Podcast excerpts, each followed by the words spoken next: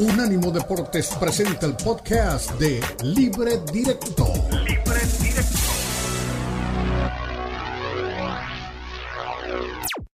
Libre Directo. Libre Directo. La mezcla del análisis de los expertos del fútbol mexicano, el fútbol europeo y los desarrollos más relevantes del deporte a nivel mundial brindando un debate oportuno y animado con Ricardo Mayorga, Fernando Ceballos y Elizabeth Patiño. Esto es Libre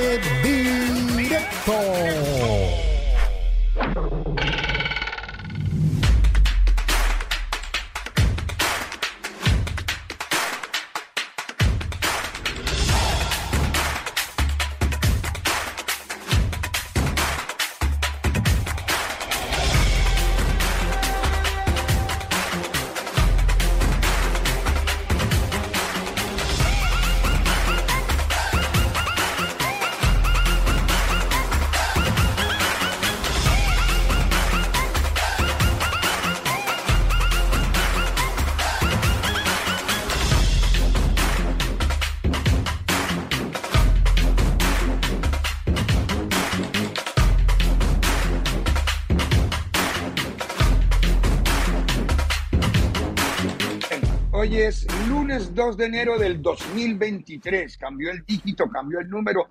Los saludamos a ustedes aquí desde Libre Directo en Unánimo Deportes y Unánimo Deportes Radio, en nuestras plataformas digitales, en nuestra página de unánimodeportes.com y obviamente en nuestra aplicación de Unánimo Deportes. Hoy hay muchas noticias.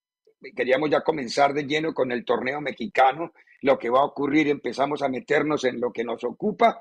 Pero primero, se hizo público exactamente el convenio de lo que fue o el contrato de lo que fue la negociación de la llegada de ese hombre de Cristiano Ronaldo al Al Nazar, este equipo de Arabia Saudí que le va a pagar la friolera de 500 millones de dólares. Ojo al contrato.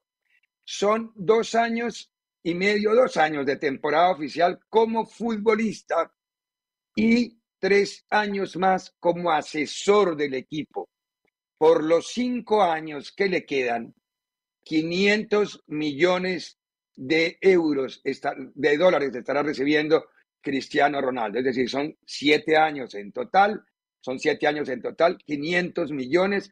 Creo que rompe los récords de las grandes ligas y de los contratos de los basquetbolistas y futbolistas americanos por lo que leí en la mañana de hoy, es el futbolista mejor pagado del mundo, el deportista, no el futbolista, sino el deportista mejor pagado del mundo a partir de este momento de su llegada con el Al Nazar. Cristiano Ronaldo, que está llegando hoy a territorio de Riyadh, tendrá una mansión aparte de eso. Ah, la plata es toda libre, es limpia.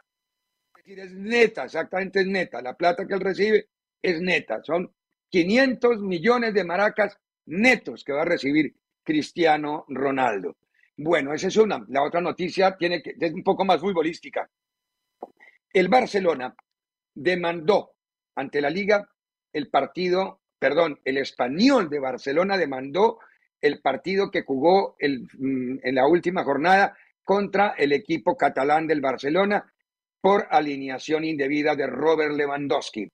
Lewandowski estaba sancionado por expulsión que debería cumplirla y sin embargo Barcelona en un movimiento jurídico que me imagino que habrán consultado, no sé si estará bien o mal, recibió lo que se llama una cautelar para aguantar un poco la eh, sanción del jugador. Esta es una fotografía justamente del partido del español contra el Barcelona del pasado viernes. Entonces, Barcelona empató ese partido, pero terminó siendo demandado hoy y vamos a ver a dónde cae ese globo, porque si cae definitivamente la sanción, va a perder los puntos Barcelona por alineación indebida en caso de que haya un fallo en contra. No estoy diciendo que sea así. Ahora, la liga misma aceptó el, la cautelar de la justicia española, que fue la que se pidió, que no tiene nada que ver con el fútbol, fue en los tribunales, la justicia española la que permitió la medida cautelar para que pudiera jugar Lewandowski. Esto es un terrible precedente por una razón, porque entonces va a jugar la próxima fecha, ¿cuándo va a jugar? ¿Cómo va a jugar y en qué condiciones va a aparecer el señor Robert Lewandowski? Esas son las dos noticias con las que comienza el día.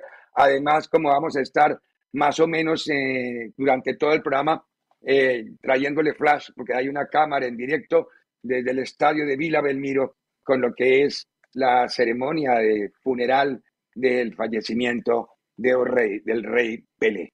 Pero bueno, metámonos ya en, en, autos a lo que vinimos y a lo que nos ocupa todo el año, don, don Diego Cora con el buena tarde. Ya este fin de semana comienza la liga en México, Cruz Azul terminó por alzar el trofeo nosotros los despedimos aquí diciendo que venía la final. Ahora sí ganó la final y ganó el cuadro cementero a Chivas y creo que dejó cositas para analizar ese partido. ¿Cómo estás, Diego, querido? ¿Cómo le va, Ricardo? ¿Qué dice? ¿Cómo anda? Saludos para todos. Muy, muy buenas tardes. Eh, sí, la verdad que tiene razón. No sé si fue usted o Elizabeth Patiño la que dio a Cruz Azul como ganador para esa final, no recuerdo bien. Pero uno de los dos de que era Cruz Azul. Sí, creo que fue Elizabeth veía Cruz Azul como ganador y este Cruz Azul, eh, la verdad que está haciendo las cosas bien, ¿no? El Potro con, con esta máquina cementera de Cruz Azul. Nosotros habíamos eh, hablado un tiempo atrás de este Cruz Azul en el sentido que veíamos que era un equipo en la ofensiva y un equipo distinto defensivamente, como que había situaciones de juego en las cuales le costaba mucho, ¿no? Hablamos del nivel de Rotondi adelante, de cómo estaba, lo que estaba rindiendo, eh, la, entrega de Rivero creo que es fantástica siempre. Eh, pero va corrigiendo este Cruz Azul cosas y la verdad que me dejó muy buenas sensaciones de cara a lo que viene, ¿no? El otro día el partido con el América había sido muy bueno, yo dije que había sido un partidazo, que, me, parecía que había tenido una dinámica fantástica en ese, en ese encuentro el equipo, y ahora, bueno, se alza con este título. A ver, hablando mal es una copa para lavarse los dientes, ¿no? Nada más no podemos tener muy en cuenta, pero bueno, eh, es, es Cruz Azul ganador del título y eso a los hinchas cementeros obviamente que los deja con, con buen sabor de boca para el comienzo del torneo. Sí, vamos a escuchar al Potro Gutiérrez y luego ya involucramos a Elizabeth Patiño para que hablemos un poco de eso. ¿Qué dijo el Potro? Pensando ya en el partido que viene, porque va, va, va a jugarse contra Cholos. Ese partido va a ser el próximo domingo. El partido contra Cholos ya será primera jornada. Recordemos que la fecha comienza el viernes y el último partido se juega el lunes, que es Pachuca como local en territorio del Hidalgo. Pero escuchemos al Potro Gutiérrez. Eh, escuchemos al Potro Gutiérrez. Ahí viene el técnico de la máquina cementera de Cruz Azul. Viene, viene galopando, Ricardo, viene galopando. No se preocupe que viene ahí. Viene el galope. Ya, ¿eh? no, es Potro, sino la tortuga Gutiérrez. No, no, no, no. Hay otro.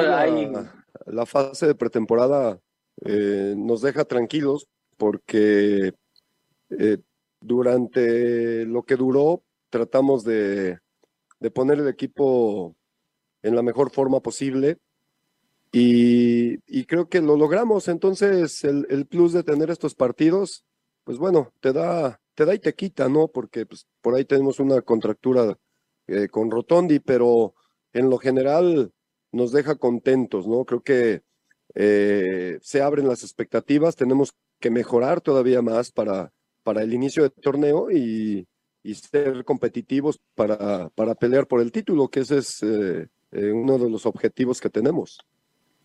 Adelante, Salvador Pérez, por favor. Muchas gracias, Pablo. Profe Raúl, un gusto saludarlo. feliz año. saludos, Salvador Pérez por acá. Profe, eh, yo quisiera preguntarle em, dos cosas, si me permite. La primera, eh, usted ha hablado mucho con los jugadores y habló en el entrenamiento, en la Noria hablaba con ellos de que eh, los equipos grandes llegan a las finales hasta, hasta en el FIFA. hoy, ¿con qué sensación queda, queda el equipo con lo que se vio hoy? ¿Con qué sensación queda usted con lo que se vio este equipo? Y también el tema de los refuerzos, el tema de Venegas, el tema de qué es lo que le falta a este Cruz Azul. Gracias. Me, quedo con, obviamente, eh, el tema, esto siempre, siempre que, ganas eh, un torneo de lo que sea, fortalece. Y ese era parte de, los objetivos a corto plazo que teníamos, hacer una buena pretemporada, prepararnos bien físicamente, eh, ocupar estos partidos para ir tomando forma y obviamente en ese proceso también eh, tener la costumbre de ganar, que creo que eso es fundamental en equipos grandes. Sí, señor, la costumbre de ganar. Doña Eli Patiño la veo con el símbolo de Nike. Está bien, hay que cobrar, hay que cobrar. ¿no? que pongan plata. Eh, ojalá, que, que, apoquinen, exactamente. ¿Cómo estás, Eli, querida? Eh, Cruz Azul, lo diste ganador tú, ¿no? Fuiste tú quien diste a Cruz Azul ganador de la Copa por México. Y ganó bien. Ojo que a mí el partido no me disgustó y ganó bien el equipo cementero y ya se le vieron las primeras costuras a Chivitas. Ahora sí, quedó bien iluminadita, muy bien. Eh, ahora sí se le vieron las costuras a, a Chivas en ese partido. ¿Cómo estás, Eli? Eh, dicen que si se me vieron a mí las costuras, Ricardo, no, no, no, no, no, le haga caso a Pepe Grillo porque si no... buen, buen, lunes a toda la gente que, que, se une con nosotros, primer programa de este 2023.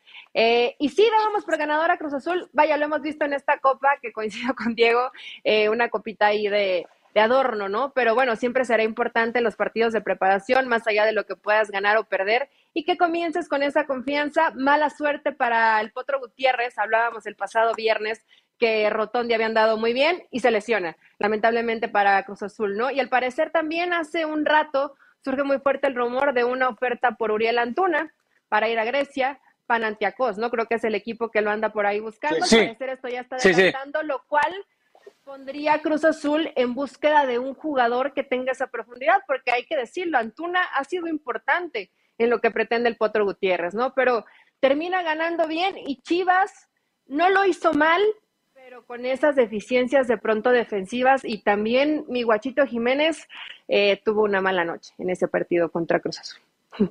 Tranquilo que en Inglaterra también hubo uno que tenía las mismas costumbres, ¿no? Lo vi el, viernes y este estudió con en la misma escuela del guacho. Se le fue por el puente trágico la pelota. Pero bueno, tenemos que ir a la primera pausa del programa. A Neymar el PSG no, le, no lo liberó para que fuera al funeral de, de Pelé. En razones tendrá el PSG de lo competitivo. Ahí está, esto es en señal en vivo, ¿no, señor director?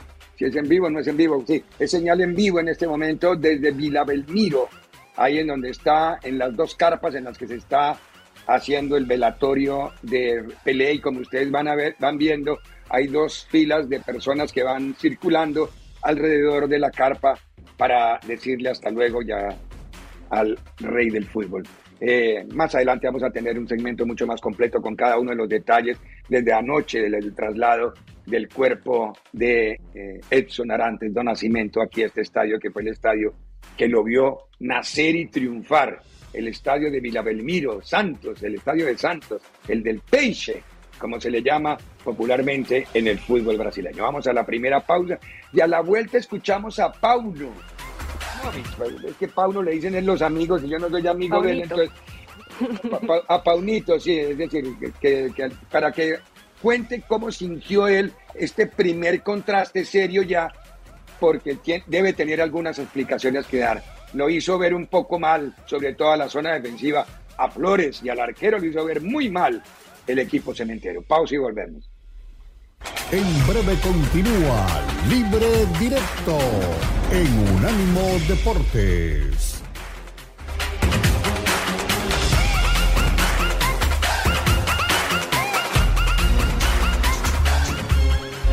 Unánimo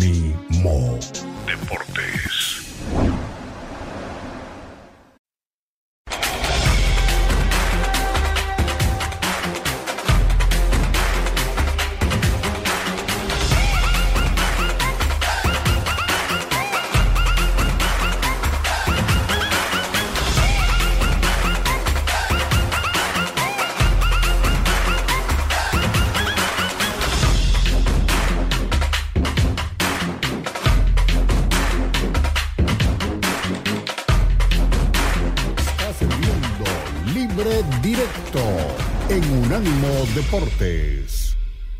Una oportunidad para nosotros, para, eh, delante de nuestra eh, magnífica afición, eh, ganar la copa y dar una buena imagen. Creo que el equipo ha trabajado fuerte, ha trabajado bien, como siempre, la identidad la hemos tenido.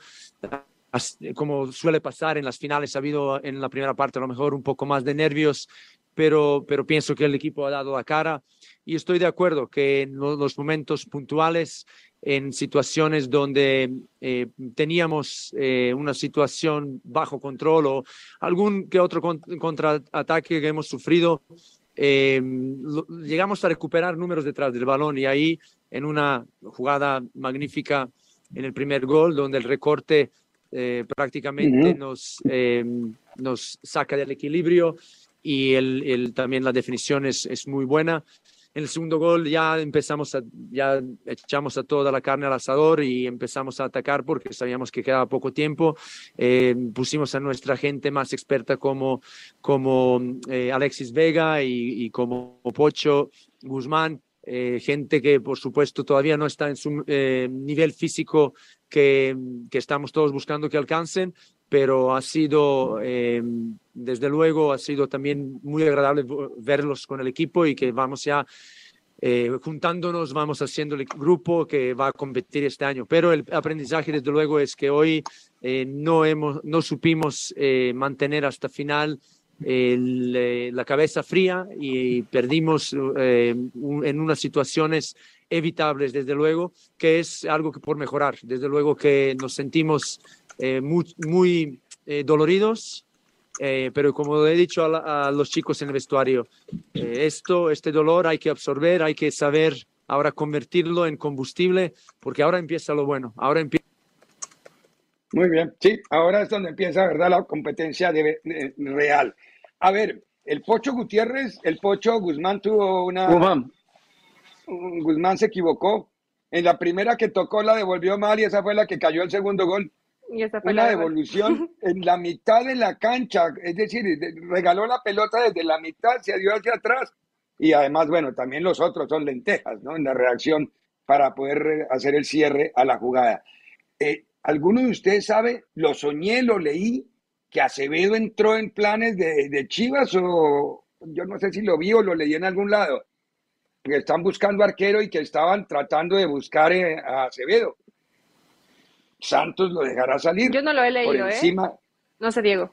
Pero yo, Pero no, no, no, tampoco, no, no, tampoco lo he leído, pero digo, a ver, digo, América no se pudo poner eh, de acuerdo para tenerlo a Acevedo, ofreciendo varios jugadores y dinero, porque ellos quieren mucho por Acevedo, quieren cerca de 9 millones de dólares por el arquero. Ah, Entonces, eh, Chivas, ¿de dónde lo va a sacar? No, o sea, es imposible, ese es un capítulo que realmente no corre. Eh, usted sabe que hay ropa para ciertos bailes y creo que Chivas no tiene la ropa para ese, ¿no?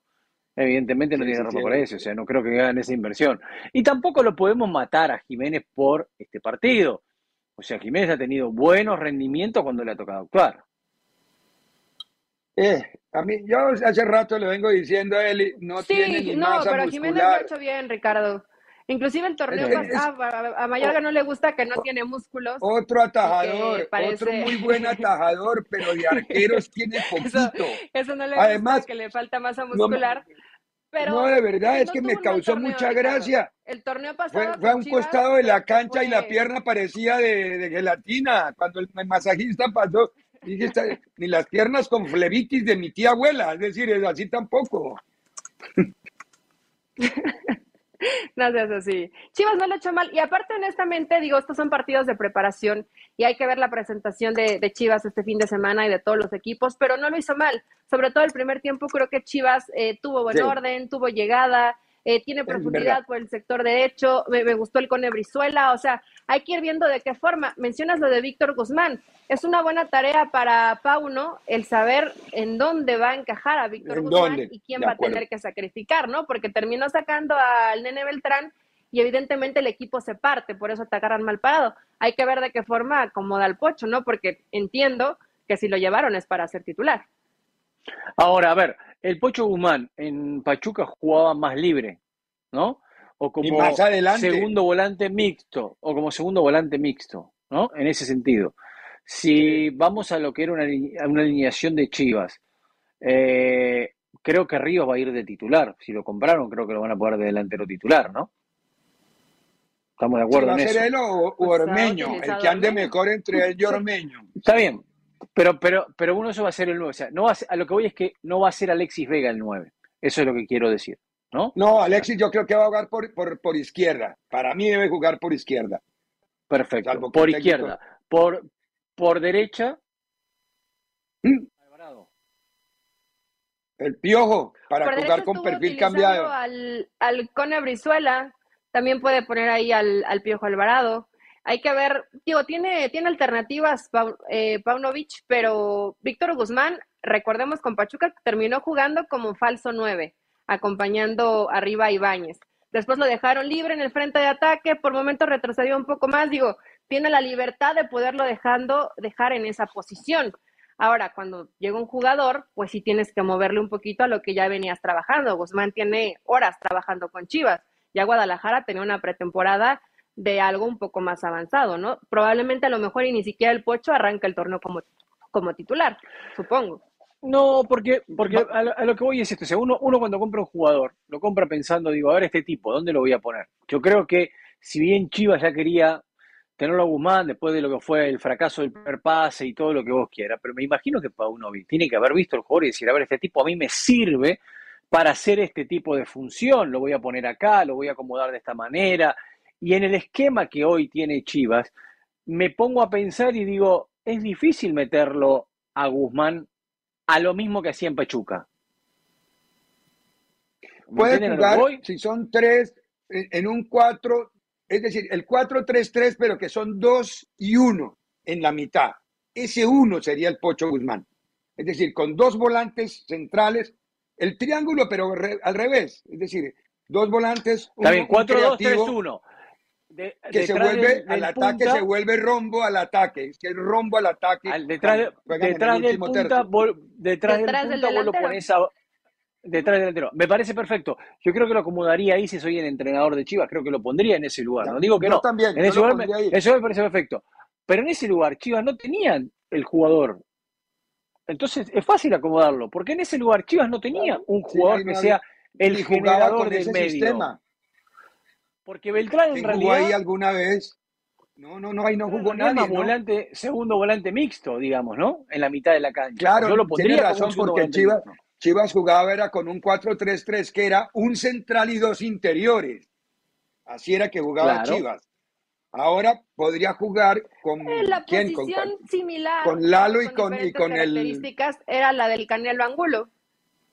Eran un jugador el como que Canelito.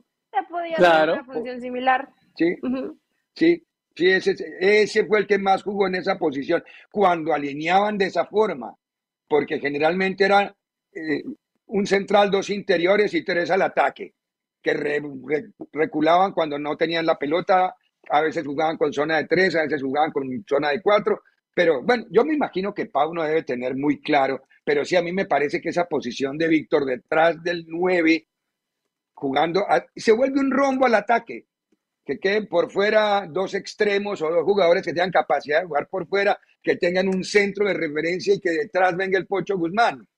Y dos volantes que le ayuden en la recuperación. Ahora va a necesitar dos laterales con mucha salida alterna, ¿no? Porque si no le va a quedar un boquete que en los cambios Pues de están frente, en la basculación, el rival, como el rival lo titulares. puede. Sí, sí. Ah, eh, ojo, arranca Chivas O contra, Mozo. ¿Para qué lo quieres a Mozo? no? Monterrey. Eh, pero a Mozo no lo Algo, ponía, ahora, ¿no? algo tendrá Mozo, Diego, que no lo, primero el, el entrenador eh, pasado no lo ponía y hoy no lo pone Pauno. O sea, algo, algo, raro, algo qué raro, porque cuando no lo que citaba- van varios que no lo están utilizando. Claro, cuando no lo citaba Martino era que Martino era terrible, que era un desastre, No, pero viejo gagá, todos, que no todos podía mandaron esto, cómo lo citaba Mozo y tal. Nadie lo pone, pero Mozo eh, eh, tenía que ser el, el 4 del lateral derecho de la selección Lo mexicana. mismo pasaba con Navarrito, lo mismo pasó, ¿cómo se llamaba uno que le decían el stripper? Era el que era en Toluca, que le vivía mandando Ah, razones a Osorio Salinas. también. Salinas, que le vivía Sí. mandando razones. Sí. Todos son buenísimos cuando no los llaman, pero cuando desaparecen no, no vuelven a levantar la mano. Tienes razón, Diego, menos mal me acuerdo de ese detalle. Bueno, pero Eh, tenemos va que a ir bien o no? Yo creo que a Chivas le va a ir bien. Yo creo que sí, yo creo que sí, yo creo que sí. Está armando equipito. Va a, Pauno- ca- va, va a calificar. Va a estar en la próxima Ah, bueno. ronda del Qué torneo. Califica. generoso, bravo, Diego. bueno. Va a la liguilla. No es mi Chivas, problema, ya, bueno. son las reglas del torneo, no me echen la culpa a mí, son las reglas Las del reglas torneo, se las clasifican pusiste tú, 12. tienes razón. Yo no tengo la, cuel- la culpa, es un problema de, de la Liga MX, no mío. Va- Vamos a la pausa y ojo, que mañana juega el Madrid contra el Cacereño de la Copa del Rey, ¿no? Cacereño. ¿De dónde es Cacereño? De Cáceres, de Cáceres. Se llama Cacereño porque es de Cáceres. Entonces allá va a jugar el Real Madrid el partido de Copa del Rey. Es lo mismo que el equipo que yo juego los domingos. Igualito, igualito, el mismo equipo, así. Y como yo juego yo los domingos, igualito. igualito. A Carleto, a, la, a, la, vuelta de la pausa. Las cosas escuchamos acá. Carleto habló hoy, hoy en conferencia de prensa y Carleto empezó hablando a una pregunta sobre el tema del racismo. Vamos a la pausa y volvemos con el tema. En breve continúa Libre Directo en Unánimo Deportes.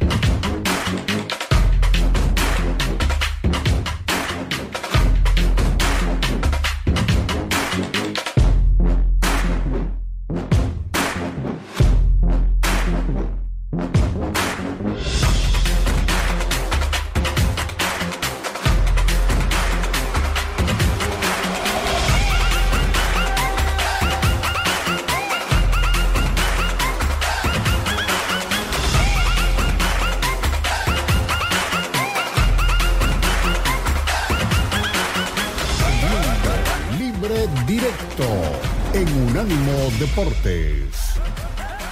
Es que no se encare al público, sigue teniendo... Para mí no tiene que existir, entonces eh, esto es bastante claro. Acostar el tema racismo, el tema xenofobia a Vinicius, para mí es... Eh, nos equivocamos. Es un problema de la sociedad esto y no tiene que existir. Entonces, para mí la tolerancia en este sentido tiene que ser cero. Buenos días, mister. Feliz año. Mario de la Riva para el diario AS. El año pasado, después de ganar en, en, Alcoyano, dijo que no era un partido para la calidad, sino para luchar. ¿El de mañana es un partido igual? Mañana es un partido donde, que, donde tenemos que ser listos.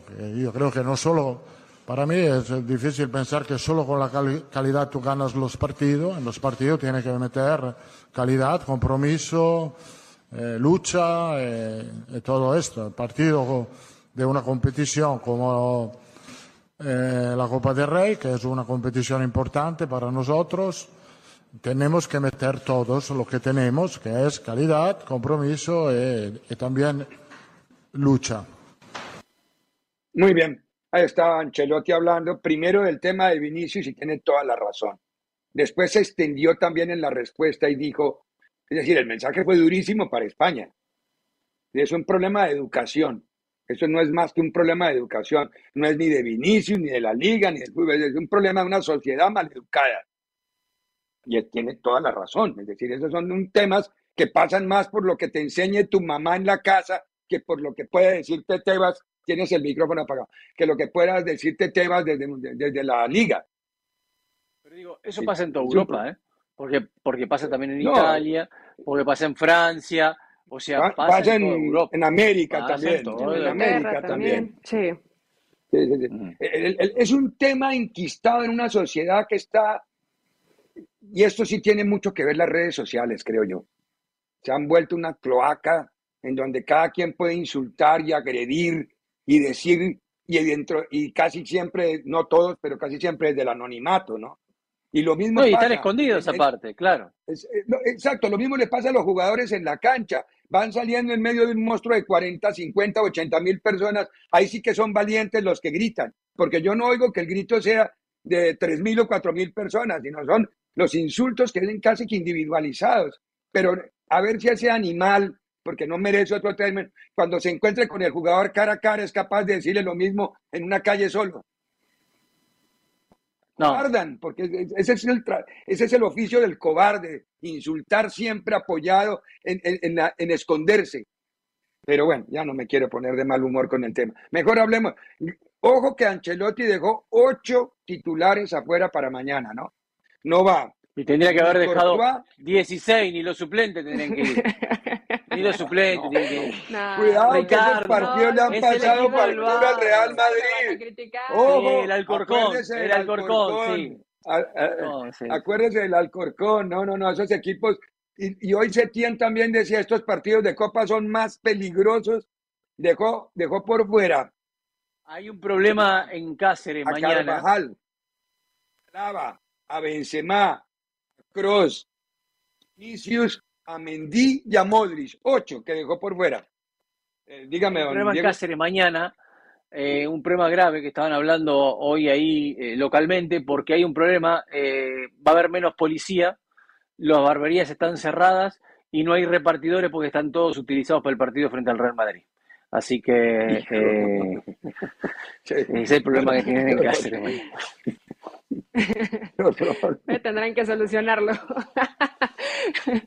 Porque eres Fútbol semiprofesional, hay que hacer otras cosas. Lo que decía, no, no pueden confiarse, el, alcorcon, el alcorconazo no se olvida y yo creo que estos tipos de partidos, cuando a lo mejor entras muy relajado, creyendo que ya porque eres el Madrid lo ganaste, te puede llegar a complicar, ¿no? Y más que lo hemos visto el, el pasado eh, fin de semana, pues al Madrid le costó, o sea, le costó marcar, le uh. costó sentirse cómodo en el partido, entonces eh, vamos esperándonos a que las cosas, cosas vayan marchando mejor para que puedas tener un poquito de confianza. Yo creo que el Madrid necesita todavía rodaje, la mayoría viene de este eh, ritmo frenético de lo que fue la Copa del Mundo y poco a poco yo creo que pues se irán adaptando para la parte importante que tiene que ganar el Madrid, por supuesto, con todo y suplentes, Ricardo, aunque haya dejado ocho, aunque hubiera No, ya, de acuerdo, de acuerdo. Tiene que ganar este partido. No, lo que pasa es que vi al Madrid muy espeso en el, en el juego contra el Valladolid.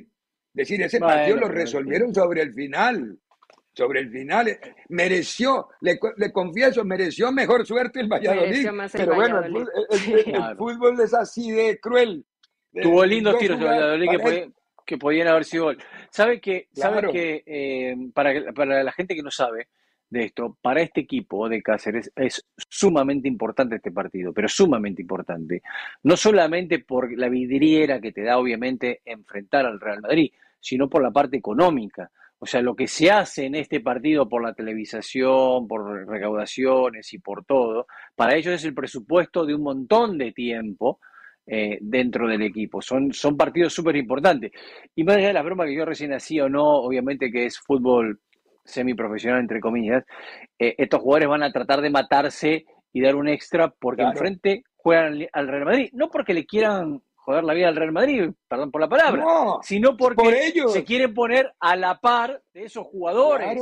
Eh, que vos, vos querés, no querés que te goleen, querés hacerle partido, querés, o sea, estás dispuesto que vas a perder, pero obviamente que querés ir y entregar un poco más y, y desde ese lado se ponen interesantes.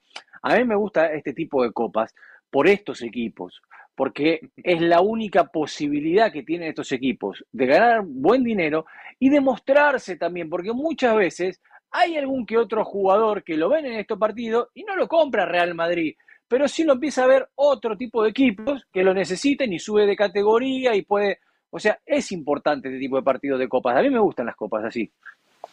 Sí, sí, es bueno. No, además es que uno mira el ejemplo de Inglaterra con la FA Cup, que ahí juegan como de cinco categorías también y es el torneo más antiguo y tradicional que hay en el mundo. El, el que juegan en Inglaterra bajo esa ese no es el Carabao, sino el FA Cup. Ya no sé cuál de las dos copas es esa.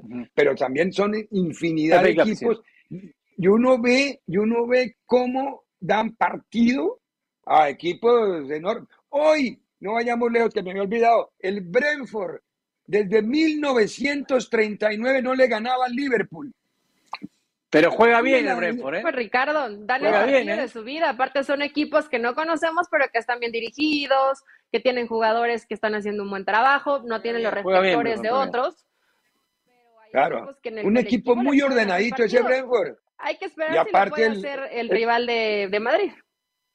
Claro, no, volviendo al de Liverpool, qué mal defiende el Liverpool, lo que hablábamos la semana pasada, no puede ser.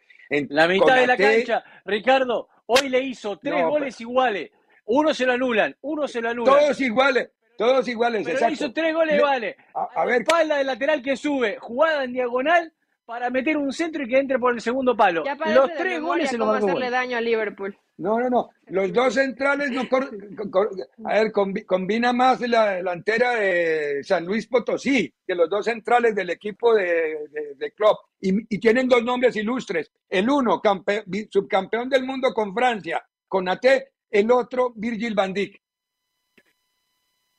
Y no, no han jugado un, un partido bueno en el torneo. Tiene dos laterales que eran unas balas antes y ahora les atacan la espalda y les ganan todos. Pierden el balón en la mitad. El, Fabiño parece cabeza, gallina sin cabeza corriendo. Tiago entrega más la pelota. Es decir, los que se salvan son los tres de arriba, que son los que más o menos dan la cara, pero eso no, no alcanza, no alcanza a compensar todo, el- todo, el, todo el lío que tiene el Liverpool. Pero bueno, ya hablamos de, de Europa un poquito, vamos a la pausa, a la vuelta nos metemos con este escenario y vamos a contarles desde el traslado del cuerpo de Pelé del hospital eh, israelita Albert Einstein hasta la cancha de Vila Belmiro. En breve continúa Libre Directo en Unánimo Deportes.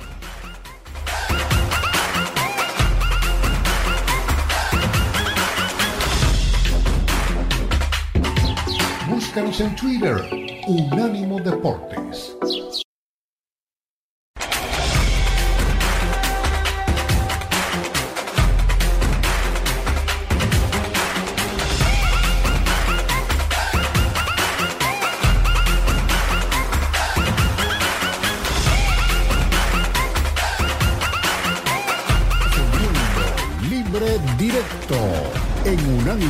Deportes.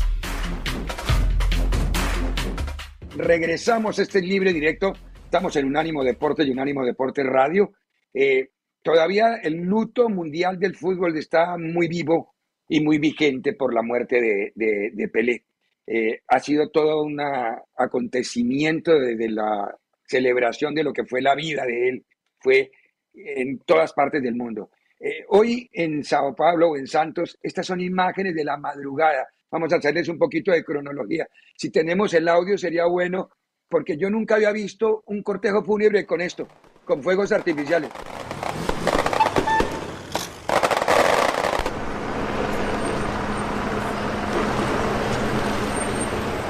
Ese fue el traslado del hospital Albert Einstein a el estadio, ahí está, está la entrada al estadio de Vila Belmiro y el coche fúnebre en donde iban los restos de, de, de Pelé.